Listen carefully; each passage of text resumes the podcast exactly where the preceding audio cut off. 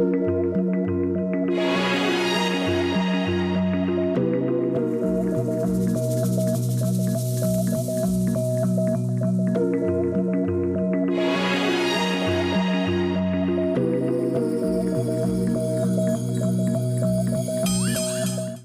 Bonjour et merci de nous retrouver pour la foi prise au mot, votre magazine de réflexion.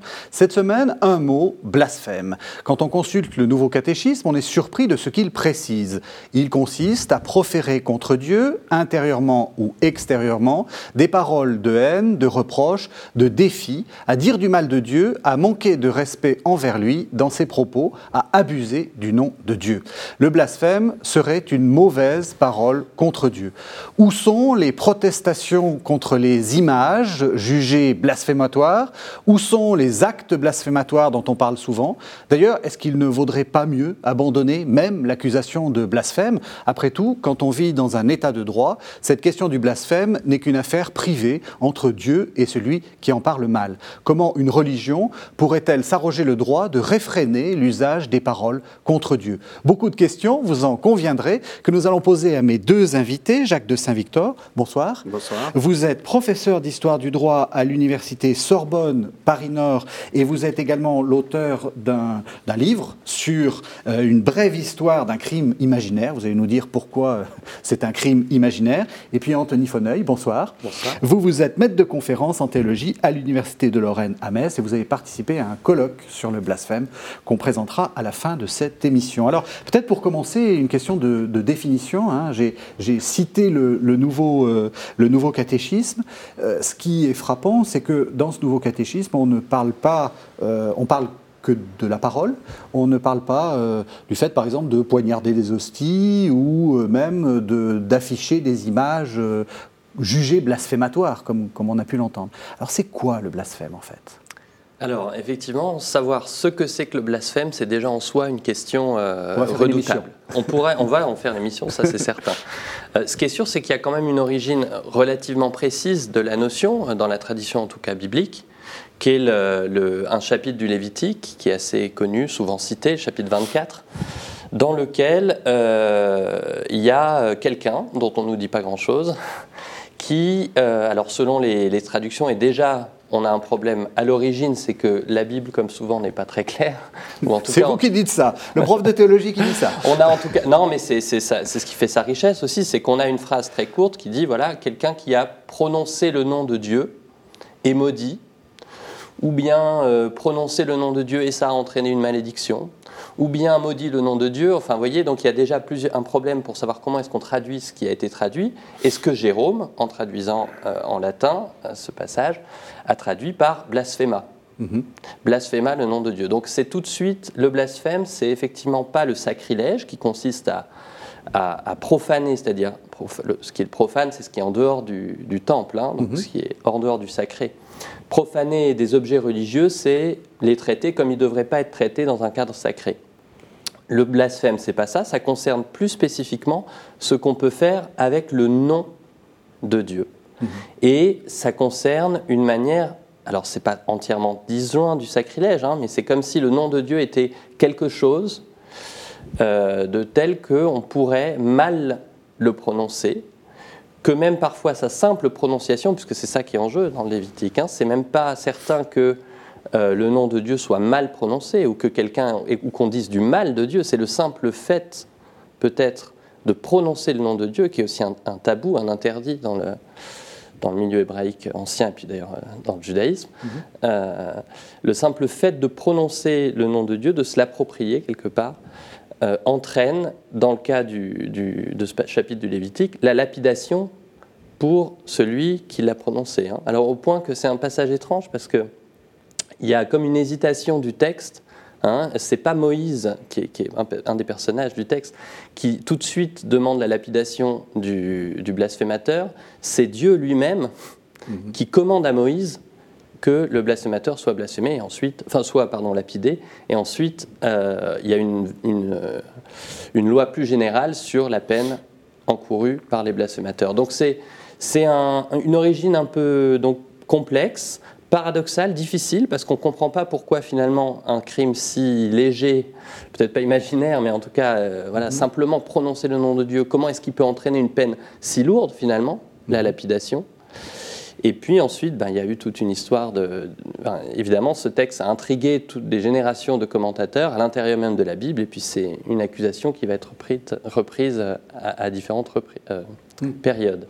Est-ce que le juriste peut donner une définition simple du blasphème? Non, c'est vraiment tout à fait impossible, d'autant plus que euh, le juriste, en tout cas de droit euh, laïque, ne, mmh. reconnaît pas cette notion, puisque justement le, blasphème a été écarté en droit français depuis la Révolution française. Hein.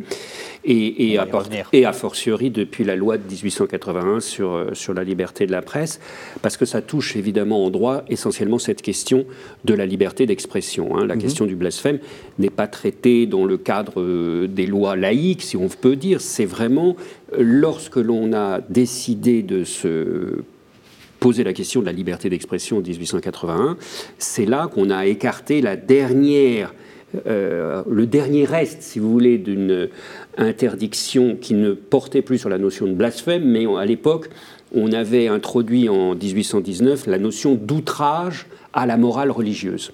Mhm. Et c'est cela qui est définitivement aboli en 1881. Donc on, hésite à évoquer même la notion de blasphème en droit aujourd'hui. On parle euh, de, Alors, il peut y avoir quelques éléments de, euh, disons, euh, de sanctions lorsque l'on blesse non pas une doctrine religieuse, mais lorsque l'on blesse des individus. C'est-à-dire qu'au fond, pour résumer très brièvement, en droit, il y a une liberté d'offenser les religions, mais il n'y a pas la liberté d'humilier les croyants de cette religion. Donc c'est autour de cette dualité que se structure le droit aujourd'hui. Et c'est autour de cette dualité que va se structurer évidemment notre émission, parce que tout le problème est, tout le problème est là. Alors on voit bien, vous avez dit, Anthony, que euh, euh, c'est très compliqué, d'autant qu'il y a des définitions un peu extensives. Je vous propose euh, que l'on écoute un passage du Nouveau Testament, c'est l'épître de Jacques, qui, vous allez le voir, va faire un usage du blasphème, c'est tout à la fin du texte, un peu, enfin qui ne correspond pas exactement à ce que vous venez de, à ce que vous venez de dire, et donc on va essayer de s'interroger à une sorte d'extension possible du concept de blasphème. Imaginons que, dans votre assemblée, arrive en même temps un homme aux vêtements rutilants, portant une bague en or, et un pauvre aux vêtements sales. Vous tournez vos regards vers celui qui porte le vêtement rutilant et vous lui dites ⁇ Assieds-toi ici, en bonne place ⁇ Et vous dites au pauvre ⁇ Toi, Reste là debout, ou bien assieds-toi au bas de mon marchepied. Cela n'est-ce pas faire des différences entre vous et juger selon de faux critères? Écoutez donc, mes frères bien-aimés. Dieu, lui, n'a-t-il pas choisi ceux qui sont pauvres aux yeux du monde pour en faire des riches dans la foi et des héritiers du royaume promis par lui à ceux qui l'auront aimé? Mais vous, vous avez privé le pauvre de sa dignité. Or, n'est-ce pas les riches qui vous oppriment et vous traînent devant les tribunaux? Ce sont eux qui blasphèment le beau nom du Seigneur qui a été invoqué sur vous. Voilà, Épître de Jacques, chapitre 2, versets 2 à 7. Évidemment, c'est le verset 7 qui m'intéresse. On voit bien que, euh, par extension, d'une certaine façon, Jacques euh, utilise le mot blasphème pour toute autre chose que simplement euh, prononcer en vain le nom de Dieu. Tout à fait. C'est un texte, en l'écoutant, un texte curieux. Hein. Mm. pourquoi est-ce qu'il utilise cette notion de blasphème, finalement, pour parler de quelque chose qui semble être plus généralement un péché, mm-hmm. finalement, hein, de, un mauvais traitement à l'égard du prochain? Oui. Alors il y a plusieurs choses, il y a peut-être un écho, mais c'est même pas certain, un écho de, ce que dit Jésus, hein, ce que vous faites au, plus petit, euh, vous le faites, vous me le faites à moi, et mm. donc là quelque part il y a une, offense qui est faite non pas au prochain, mais direct, enfin qui est faite au prochain, mais par là qui est faite à Dieu directement. Mais là aussi, un peu comme tout péché, il y a aussi peut-être plus fondamentalement l'idée que le blasphème, ça a à voir avec le fait de s'approprier quelque chose de Dieu. Parce que là, ce qui est mis en cause, c'est la bonne conscience finalement des, des, je ne sais pas comment les appeler d'ailleurs, des, des, Bah, de des ceux qui chrétiens, critiquent. de, voilà, de- Ouais. des, des chrétiens qui laissent une place euh, inférieure aux pauvres Ouais. dans l'Église, alors même que euh, c'est eux qui devraient quelque part avoir la première place, mais qui le font non pas euh, uniquement au nom, enfin, qui le font au nom même du culte qu'ils pratiquent et qui le font au nom même du culte qu'ils rendent à Jésus. Donc il y a, il y a une- un retournement presque complet. Et euh, le blasphème vient sans doute du fait que ils font ce péché non pas explicitement contre Dieu, ou contre, mais au contraire en croyant être les bons représentants de, euh, du culte qu'il faudrait rendre à Dieu. Et c'est là qu'est le blasphème. C'est dans le fait de se croire dépositaire de ce qu'est le bon culte rendu à Dieu, et ce faisant de commettre en réalité un péché encore plus grand que celui qui, bon, serait pas chrétien et puis qui euh, respecterait les hiérarchies sociales établies et qui mettrait les pauvres dans un coin et les riches euh, en première place. Mais à la limite, s'il n'est pas chrétien, bah, il est, euh, du point de vue du rédacteur de l'épître, euh, euh, il, il commet un péché, mais qui est le péché général. C'est pas un blasphème parce qu'il ne se met pas dans la position d'être celui qui représente Du le coup, est-ce qu'il faut que le blasphème soit conscient? Est-ce que, est-ce qu'il y a une, est-ce que vous, vous mettriez dans, dans l'idée de blasphème une sorte d'intention euh, de blasphémer? Je veux dire, euh, si je, prononce le, Dieu- le nom de Dieu sans me rendre compte que c'est le nom de Dieu, est-ce que je blasphème? Alors, bon, ça c'est une discussion d'ailleurs médiévale. hein. Thomas d'Aquin, lui, euh, euh, pense qu'il faut être conscient pour qu'il y ait blasphème, sinon il n'y a pas de blasphème. hein. Quand on, on jure finalement, on, est, on est, comme il dit, saisi par la passion et puis on jure en utilisant le nom de Dieu. Bon, Ouais. bah, c'est pas terrible, hein, mais c'est un péché véniel. C'est pas encore le blasphème qui est le pire des péchés pour Thomas, hein, le plus grave des péchés, qui est le péché- un péché mortel. Et donc, euh, on n'est pas, euh, on n'est pas dans le blasphème à proprement parler. Mais je dirais que c'est peut-être encore un peu plus compliqué que ça, parce que euh, ben, dans l'épître de Jacques, euh, les, les blasphémateurs ne sont pas conscients de blasphémer. Oui. Mais au contraire, ils sont conscients presque d'être les bons chrétiens, les meilleurs chrétiens. Et donc, il y a une, là, il y a une ambiguïté assez terrible. hein. Euh, il y a peut-être le plus grand blasphème, il est dans la conscience non pas de blasphémer, d'en vouloir à Dieu, etc., mais dans la conscience ou dans la croyance plutôt d'être absolument en, accord, en, en droit, Mhm. d'être absolument dans son droit, d'être absolument en, en ligne avec la bonne prière, la bonne manière de pratiquer. Donc là, il y, a une, euh, il, y a, il y a une ambiguïté, je trouve, assez terrible et assez belle dans ce texte, hein, et assez troublante euh, pour nous, Mhm.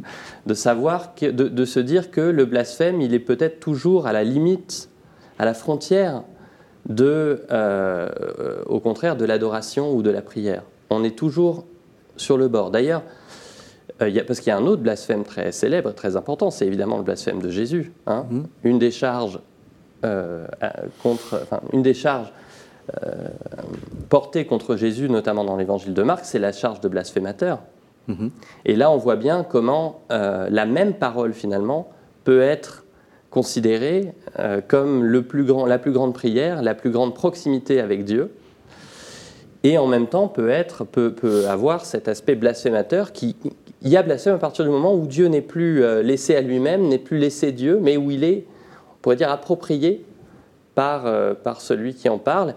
Et les interlocuteurs de Jésus, de toute évidence, ont eu cette impression que Jésus, à un moment, s'appropriait. C'est met- c'est mettre la main. Mettre la main, voilà, Ouais, exactement. C'est mettre la main euh, par le langage, Par le langage sur le nom de Dieu. sur le nom de Dieu. Donc sur lui-même, d'une certaine façon. Sur, comme dira Benveniste euh, tout à l'heure. Ah bah écoutez, vous m'y vous invitez, alors je vais, le, je, vais vous le, je vais vous le faire entendre tout de suite. Effectivement, euh, c'est un texte qui est issu des problèmes de linguistique générale d'Émile Benveniste, qui nous explique justement que en prenant le nom de Dieu ou en saisissant le nom de Dieu, ce qu'on a envie de faire, c'est de lui faire du mal. On écoute Benveniste.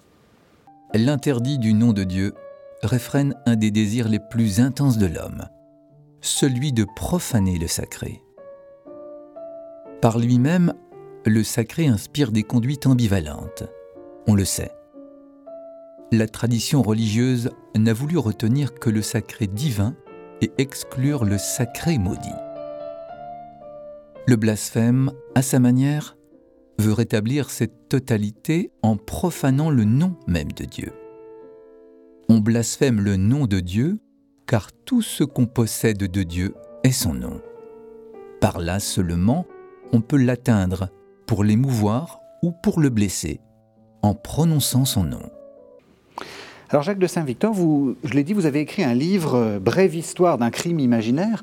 D'abord, une première question, on pourrait, on pourrait se demander s'il y a un crime euh, blasphématoire, euh, dire, que les hommes devraient juger, puisque on a quand même l'impression que c'est une, c'est une affaire entre celui qui blasphème et, Dieu lui-même. Après tout, ça ne regarde pas les hommes. Oui, enfin, c'est très compliqué, mais si vous voulez, c'est la position que va avoir euh, la, législation officielle à partir de la Révolution française, à la suite justement d'un événement euh, majeur dans notre histoire euh, française, puisque c'est vraiment, il y, a une histoire très particulière de la France vis-à-vis de la question du blasphème, à cause de l'affaire dite du, Chevalier de la Barre en 1765, que Voltaire a amplement commenté, c'est qui va expliquer que les hommes de 1789, les hommes qui vont fonder au fond le, droit public euh, de notre pays, avec notamment la Déclaration des droits de l'homme, vont considérer qu'il faut écarter euh, toute euh, répression de ce qu'on appelle un crime imaginaire, puisqu'il s'agit d'un crime vis-à-vis d'une,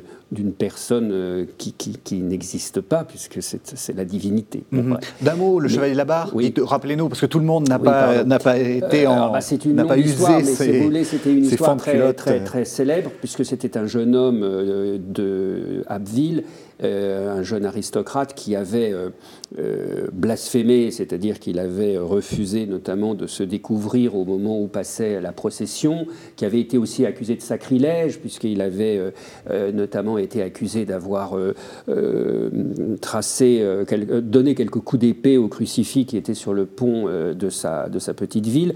Bref, des, des éléments, si vous voulez, matériels qui étaient assez modestes et qui d'ailleurs euh, dans d'autres cas, euh, s'était produit euh, en France et avait abouti à des sanctions extrêmement modestes, notamment des sanctions simplement pécuniaires. Il s'est trouvé que pour des raisons très compliquées qu'on n'aura pas le temps d'évoquer, il y a eu une sorte de, répression acharnée contre ce jeune homme, qui en plus était un peu un libertin, débauché, qui lisait notamment le dictionnaire portatif de Voltaire, ce qui a aggravé évidemment la situation et non seulement il a été condamné à mort en, première instance, qui était assez fréquent, les juges de première instance n'étaient pas tous très éclairés, mais surtout la, condamnation à mort a été confirmée par le Parlement de Paris. Ce qui là été très rare et s'inscrit dans un contexte politique euh, très particulier en 1765. Et euh, il a été, euh, cette condamnation à mort a été exécutée. Donc ça a été quelque chose d'effrayant pour les gens de l'époque. On est en plein siècle dit des Lumières, et ça a véritablement euh, focalisé euh, l'opinion publique française, mais aussi hein, euh, européenne, parce que Voltaire a essayé d'alerter de, toutes les, les cours d'Europe contre cette idée qu'il pouvait y avoir des gens mis à mort pour un crime qui, qui apparaissait comme étant assez imaginaire dans la mesure où la divinité n'était pas là pour s'en plaindre. Mhm. Et c'est ce qui va expliquer donc notre, lien très particulier en France entre euh, cette question de la liberté d'expression et cette volonté de ne pas réprimer euh, le blasphème, sachant que dans d'autres pays d'Europe, jusqu'à encore récemment, il y a des législations sur, euh, sur le blasphème, ce qui n'a plus été le cas en France depuis 1789. Je voulais juste rajouter, en, écoutant ce que vous avez dit de très intéressant, ça peut expliquer aussi la singularité de la législation, notamment euh, d'ancien régime. j'ai été frappé quand j'étudiais cette question du blasphème dans la législation d'Ancien Régime, c'est plutôt le pouvoir laïque qui se euh, mobilisent pour réprimer le blasphème plutôt que les autorités euh, religieuses. Il y a un cas très célèbre, euh, Saint Louis a voulu faire une ordonnance pour condamner à mort le blasphémateur. Et c'est le pape Clément IV qui lui a modéré la main en lui disant bon, c'est très bien de vouloir réprimer le blasphème, mais n'allons pas non plus trop loin. Mhm. Il y a un côté dans la tradition répressive de l'Église où le, blasphème doit plutôt être sanctionné par des, ce qu'on appellerait des, amendes et des, et des, hum, réprimandes pénitentielles, si vous voulez, pour essayer de remettre le, le, pardon, le, croyant sur le droit, dans le droit chemin, plutôt que euh, d'aller très très loin. Et pourquoi la législation royale est-elle au contraire extrêmement ferme et, très euh, radicale? Ben, C'est parce qu'il y a l'idée, à l'époque du Moyen Âge, qui perdurera jusqu'aux guerres de religion, que celui qui blasphème risque d'attirer la vengeance de Dieu sur le royaume. Donc vous voyez, c'est mmh. vraiment des préoccupations extrêmement laïques et non pas des préoccupations théologiques qui amènent euh, en, euh, en, Europe en tous les cas, à cette condamnation si féroce du blasphème par les autorités mhm. laïques, encore une fois laïques. Oui, oui, non, tout à fait. Et c'est vraiment très intéressant cette histoire de crime imaginaire. Parce que justement, chez Thomas d'Aquin, hein, qui, qui, a, qui, a, discuté cette question du blasphème, à un moment, il pose la question est-ce que c'est finalement un crime grave ou non?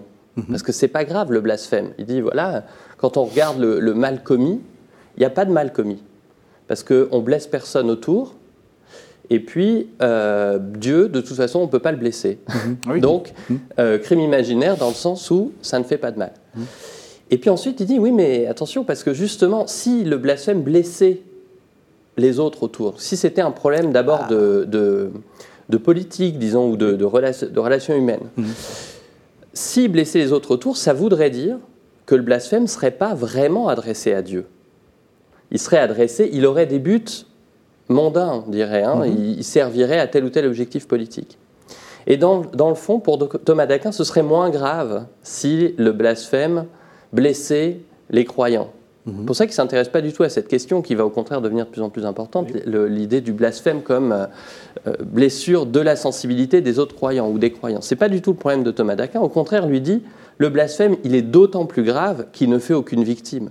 Parce que s'il ne fait aucune victime, s'il est vraiment un crime dirigé, enfin s'il ne fait aucune victime, c'est-à-dire si personne ne se sent heurté, ça veut dire qu'il était vraiment dirigé contre Dieu. Alors, c'est un argument, oui. Mais oui, ça veut dire que justement parce qu'il n'était pas fait pour blesser quelqu'un que j'aurais envie de blesser, mais il était fait pour blesser Dieu lui-même. Alors évidemment, Dieu, il ne sera pas blessé. Par contre, ce que ça dit, c'est ça dit quelque chose sur moi. Ça dit quelque chose sur ma volonté de vouloir blesser Dieu. Donc c'est un crime terrible pour moi, en fait. Hein. Dieu, évidemment, ça lui change rien. Mais par contre, ça dit quelque chose sur ma volonté de m'en éloigner au plus, le, plus possible. Mais c'est vraiment. Donc, le, le, crime imaginaire, c'est quelque chose dont les théologiens étaient très conscients, mmh. finalement. Et effectivement, ensuite, il y a eu ce glissement un peu politique dans lequel le blasphème est devenu un problème de lèse-majesté, en fait. Voilà, c'est ça. Mmh. À partir, en fait, à partir du, des guerres de religion, le blasphème ne devient plus une, une inquiétude d'une sanction divine sur le royaume, mais il est réprimé parce qu'il crée un trouble à l'ordre public et en particulier un trouble à la majesté euh, royale. Donc c'est un crime de lèse-majesté royale et divine. D'ailleurs, on associe le tout dans, un mélange euh, très classique euh, à cette époque-là. Et, c'est vrai que cette question de l'ordre public va dominer en réalité la répression du blasphème jusqu'au XIXe siècle, puisque au fond, quand on poursuit euh, sous le Second Empire un certain nombre de grands écrivains, comme par exemple Flaubert ou comme par mhm. exemple Baudelaire. On, les poursuit au nom d'une atteinte à la morale religieuse. C'est-à-dire, on considère que leurs écrits euh, risquent de choquer euh, les autres croyants. Mhm. Et c'est en cela qu'il y a eu une transformation de la signification du blasphème comme, euh, comme crime particulier. Et euh, c'est pour cette raison que, en 1881, les, les législateurs, enfin en tout cas les législateurs majoritaires, vont considérer qu'il bah, faut maintenant arrêter ce, cette euh, recherche absolument du trouble à l'ordre public par rapport à la question religieuse. Euh, il y a le mot fameux de Clémenceau quand on lui dit que c'est terrible de ne pas réprimer ce qui est la chose la plus importante, euh, c'est-à-dire la religion et, Dieu. Et, Clémenceau dit mais Dieu n'a pas besoin de la Chambre des députés, il se il se défendra bien tout seul. Mhm. Donc il y a vraiment une évolution assez importante à partir de cette époque-là, où on considère que on ne doit pas réprimer ces crimes donc imaginaires, puisque la divinité n'est pas là pour nous dire si elle est blessée ou non par rapport à un certain nombre d'actes, que ce soit des caricatures, que ce soit des écrits, que ce soit des, simples paroles. on arrive directement à l'actualité. Vous voulez dire quelque chose, Anthony Fonay Oui, sur le fait qu'effectivement, il y a un débat là entre ces deux conceptions du blasphème. Finalement, ce qui, ce qui, ce qui est important dans le blasphème, c'est la, ou ce qui est en jeu plutôt, c'est la puissance du, du langage. Oui. Qu'est-ce qu'on peut faire avec les mots?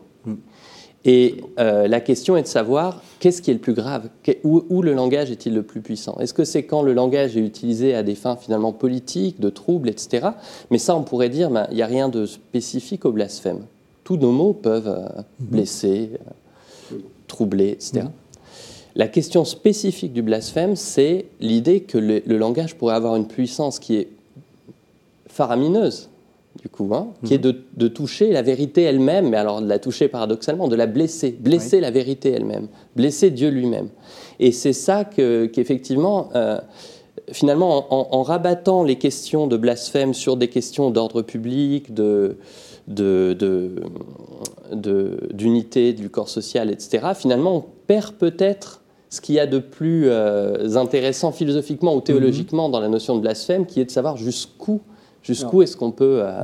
C'est très intéressant ce que vous dites parce que ça a été justement évoqué au moment de la discussion de la loi de 1881, puisque euh, un des représentants de la droite euh, catholique, qui était monseigneur Freppel, a vraiment évoqué, déjà avant même que Austin ne parle du, caractère performatif du langage, il a vraiment évoqué ces questions. Et c'est d'ailleurs à cette occasion que Clémenceau lui répond euh, que justement, certes, le langage peut, peut, peut blesser, hein, la blessure est réelle, mhm. mais et ce n'est pas à la Chambre des députés de, euh, bah de, de, de, mettre un, de trouver une solution à cette blessure. Et ça nous ramène à l'actualité, parce que c'est vraiment un des débats d'aujourd'hui. Est-ce que la blessure, aux convictions intimes par conséquent aujourd'hui, est-ce que cette blessure, elle doit ou non entraîner une sanction? Mhm. hein? Puisque on ne peut pas nier qu'il y ait blessure. Par exemple, les caricatures de Charlie Hebdo, pour reprendre un débat, hélas, très d'actualité, elles peuvent blesser légitimement les croyants. Et la question se pose, en droit, est-ce que cette blessure euh, entraîne des, conséquences euh, en termes notamment, par exemple, de responsabilité civile, puisque en droit, il y a un article très célèbre, l'ancien article 1382 du Code civil, qui dit que tout, euh, tout fait quelconque de l'homme qui cause à autrui un dommage doit être réparé. Et là, il y a eu, et c'est pour ça qu'il faut vraiment le préciser, une révolution majeure de la Cour de cassation en 2000 où elle a dit la chose suivante. Comme il s'agit d'une blessure, mais que de l'autre côté, il s'agit aussi de la liberté d'expression. Donc il y, a, vraiment une sorte de, balance à trouver. Eh bien, la Cour de cassation a dit on ne peut pas résoudre la question de la blessure autrement que par la loi sur la liberté de la presse, c'est-à-dire par la loi de 1881 qui a été de nombreuses fois transformée et réformée. Ce qui veut dire qu'on ne peut pas utiliser l'argument de l'article, l'ancien article 1382 de la responsabilité. Je ne je veux pas être trop technique. je veux dire justement que en, droit aujourd'hui, on peut offenser, c'est-à-dire on peut remettre en cause des doctrines et des dogmes parce que ça fait partie de la liberté d'expression, mais en revanche, la loi de 1881 protège contre la diffamation et contre l'injure. C'est-à-dire mhm. que tout ce qui relève d'une attaque directe aux croyants, je n'ai pas le droit de vous dire sale chrétien, euh, sale musulman, sale juif, etc., parce que c'est une attaque directe à votre croyance. Mais en revanche, je dois avoir la liberté non seulement de discuter de votre dogme, mais même de le critiquer, voire même, le dit la euh, décision jurisprudentielle, de le porter en dérision, parce que c'est à ce prix que nous avons la liberté d'expression. Qu'est-ce que pense le théologien de ça, ou le philosophe déjà euh, Enfin, je veux dire, les deux sont, en fait totalement liés, mais euh, est-ce qu'on peut... Parce que ce que vous disiez était aussi important, c'est euh, le christianisme est une religion qui croit à l'efficacité de la parole. Mhm. Les fameuses paroles de la consécration font quelque chose. et donc, est-ce que, est que le théologien, en, voyant ça, serait choqué en, se disant, mais après tout, la parole fait du mal, et donc c'est un mal que j'ai envie que l'on me répare ou dont je voudrais qu'on porte réparation. J'essaie de mettre un peu de... non, mais c'est une, question, c'est une question difficile et elle est difficile théologiquement, philosophiquement, juridiquement. C'est pour ça qu'on fait On va essayer de distinguer les niveaux un petit peu. c'est vrai absolument. C'est, c'est, comme je disais tout à l'heure, c'est, il y a quelque chose de très fort dans la notion de blasphème, c'est malgré tout la croyance à, en effet, l'efficacité de la parole et peut-être même une, une efficacité telle qu'on puisse briser quelque chose du rapport à Dieu dans la parole elle-même. Comme on peut dans la consécration, en effet. C'est ça, pourquoi il n'y aurait que des bonnes paroles Il peut aussi y avoir Exactement. des mauvaises paroles. Et, l'ange, et, quelque part, il y aurait un paradoxe. Enfin, ça ne me semble pas possible de nier tout simplement, ou de vouloir abandonner la notion de blasphème sans abandonner en même temps la notion de vérité, quelque part. L'idée qu'on puisse dire la vérité. Si on ne peut pas blasphémer, enfin, ou plutôt, dans la situation dans laquelle on est, la possibilité qu'il y ait du blasphème euh, n'est que l'envers de la possibilité qu'on puisse adéquatement parler de Dieu. Hein. On est toujours, nous, à la limite, et spécialement en théologie, on est toujours à la limite du blasphème et de la vérité.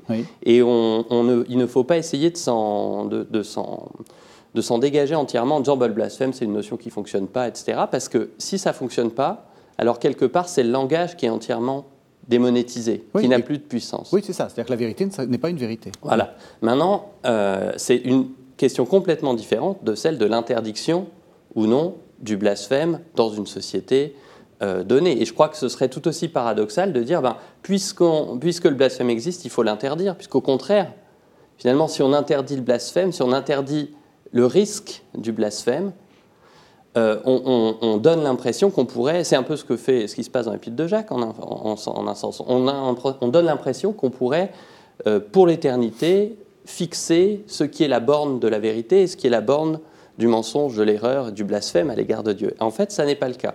Le blasphème, il apparaît des fois dans des, moments euh, auxquels on s'y attend pas. Et la même chose, le même mot peut être blasphématoire ou non blasphématoire. Et il est important, finalement, y compris pour le théologien, pour les chrétiens, pour les croyants, de pouvoir se faire euh, accuser de blasphème, finalement. Hein, parce que se faire accuser de blasphème, c'est se faire questionner sur sa propre croyance et sur la, la valeur de sa propre croyance. Mhm. Et puis, euh, dernière chose quand même, euh, maintenant, le blasphème, c'est pas non plus. Alors, que le blasphème soit important, y compris théologiquement, important qu'il puisse y avoir du blasphème, enfin, c'est important qu'on ne légifère pas, théologie, qu'on n'empêche pas le blasphème Oui. de se produire, ou qu'on ne croit pas pouvoir le faire. Qui soit important du point de vue de la liberté d'expression, en effet, c'est la condition, voilà, le, le- la- la- le fait, enfin, la, la liberté d'expression est garantie par le fait justement qu'il n'y ait pas d'interdiction du blasphème aussi.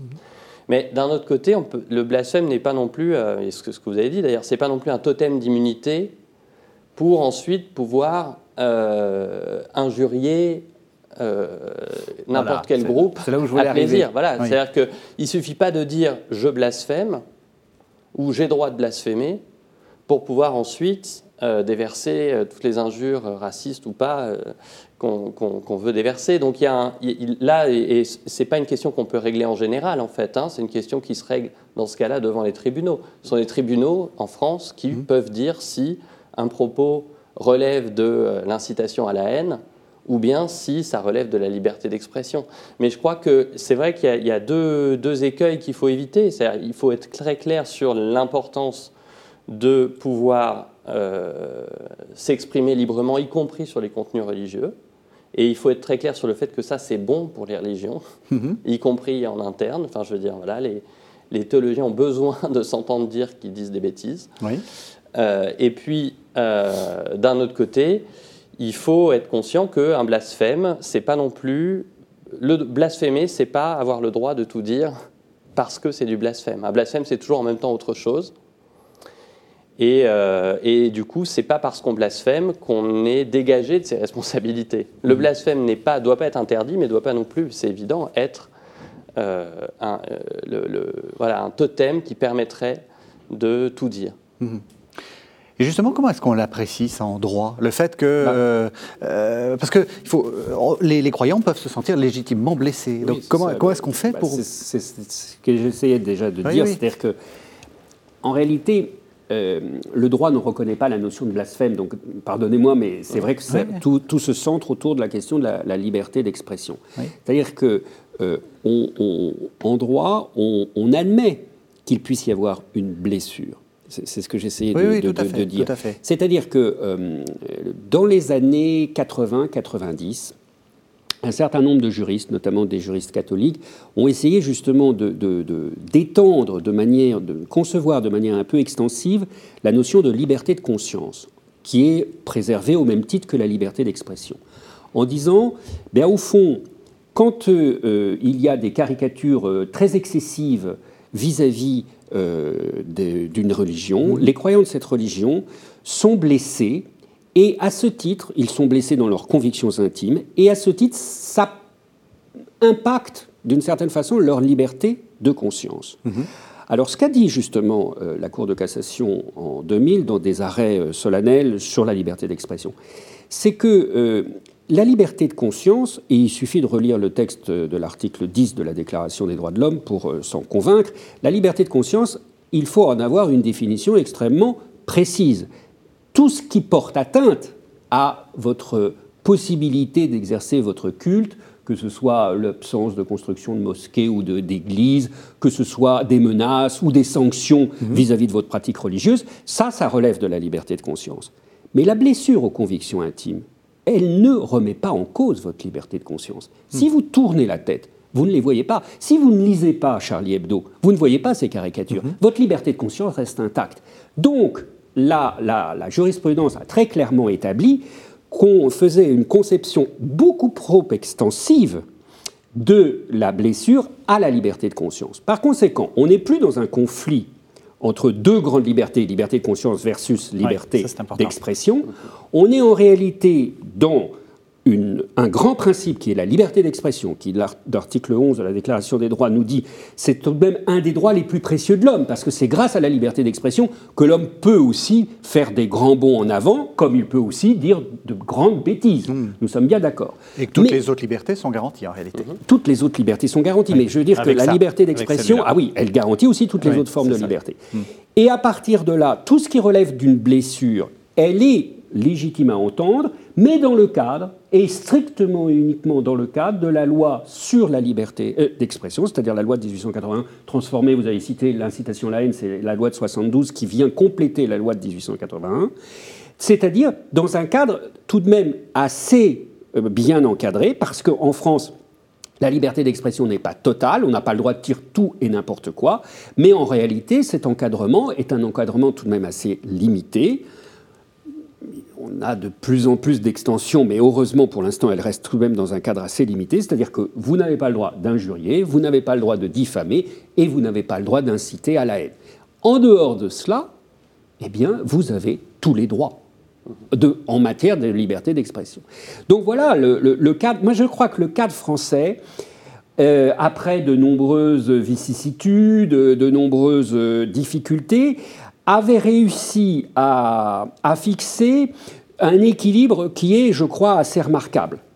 Et euh, on vit encore sur cette jurisprudence, et je m'en réjouis, mhm. mais il est clair qu'un certain nombre d'intellectuels, un certain nombre de groupes de pression, un certain nombre, une évolution un peu générale de la société, tend de plus en plus à vouloir détricoter cet équilibre euh, subtil mais euh, important et que on a, j'ai lu récemment, euh, il y a quelques années, chez des anthropologues, au moment de l'affaire de Charlie Hebdo, un certain nombre de critiques qui se voulaient éclairer sur la liberté d'expression, mais qui en réalité, quand on lisait leurs textes, euh, revenaient à euh, bah, les remarques, d'ailleurs intelligentes, mais que je croyais pour l'instant oubliées, de monseigneur Freppel, mm-hmm. défendant la possibilité de réprimer un certain nombre d'outrages à la religion. Je crois que c'est s'engager sur une voie extrêmement dangereuse. Tocqueville nous disait que on, commence avec l'abus de liberté et on se réveille sous les pieds d'un despote. Donc euh, il faut bien prendre en considération que euh, c'est une liberté nécessaire. Que vous êtes d'accord Est-ce que vous faites partie de ces gens intelligents qui, qui veulent remettre en cause la liberté d'expression? Non, pas du tout. Et je suis vraiment d'accord sur l'équilibre français. Je pense que, effectivement, on a la chance de vivre dans un pays qui permet une liberté d'expression suffisamment et très vaste et qui doit rester vaste euh, de la manière, enfin aussi vaste qu'elle est. Donc le, système juridique français euh, me semble effectivement un très bon compromis finalement. Euh, maintenant, il faut faire aussi attention à l'extension, une autre extension du, mot de blasphème dans le débat, hein, qui, comme je disais tout à l'heure, euh, on, s'aperçoit que euh, il y a tout un tas de, gens dans l'espace dans le débat public qui utilisent le mot de blasphème pour, se, pour contourner eux aussi les, lois euh, relatives à la liberté d'expression. Et par exemple, on avait eu le cas avec l'affaire Dieudonné. Hein. L'antisémitisme de Dieudonné, il était, il, était euh, camouflé sous euh, une revendication de blasphémer. Mm-hmm. Et très souvent, on, entend cette, cette, revendication en disant Mais moi, je ne peux pas, vous ne pouvez pas m'empêcher de parler mm-hmm. parce que je ne fais que blasphémer finalement. Et, ou plutôt, si vous voulez m'empêcher de parler, c'est que je blasphème. Et donc là, là aussi, il y a une espèce de retournement un peu diabolique de la notion qui devient une manière de se protéger aussi de toute euh, critique. Si on blasphème, alors on ne peut pas être critiqué. Ben non, le blasphème, il est permis, enfin il n'est même, pas, même pas dans le droit, mais euh, le fait de blasphémer ne nous exonère pas d'une part de nous justifier, de dire des choses le plus intelligente possible, justement, et puis d'autre part, ne nous exonère pas des autres oui, euh, là aussi, ce n'est pas un totem d'immunité à l'inverse, comme vous disiez tout à l'heure. Si je, suis votre raisonnement, dans l'exemple précis, il ne s'agit pas de blasphème. Quand on critique une, des gens en raison de leur religion, il s'agit véritablement euh, d'une infraction qui est prévue par la loi. Ça s'appelle l'antisémitisme, mhm. ou ça pourrait s'appeler euh, l'anti. musulmano, enfin la musulmanophobie. En revanche, mais le pamphlétaire en question et ses défenseurs utilisent le mot blasphème en disant nous, nous, nous, sommes blasphémateurs et c'est pour ça qu'on nous interdit de parler. Mhm. Parce qu'on a un mot un peu piégé qui consiste à parler aujourd'hui d'islamophobie. Or, en droit, si vous voulez, on a le droit de critiquer l'islam. Mhm. Donc l'islamophobie ne devrait pas être considérée comme un problème. En revanche, euh, le fait de critiquer des musulmans parce qu'ils croient à, à leur religion, ça, ça peut être réprimé par la loi. Eh bien voilà, la mise au point est faite. Merci, merci à tous les deux. Je rappelle le titre de vos deux livres. Jacques de Saint-Victor, donc Blasphème, brève histoire d'un crime imaginaire, c'est paru aux éditions Gallimard.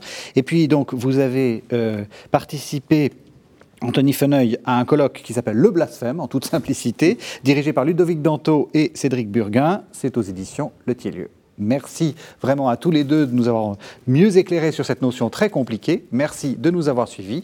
Vous savez que vous pouvez retrouver cette émission sur le site internet de la chaîne www.ktotv.com et vous pouvez le regarder autant de fois que vous le voulez. On se retrouve la semaine prochaine.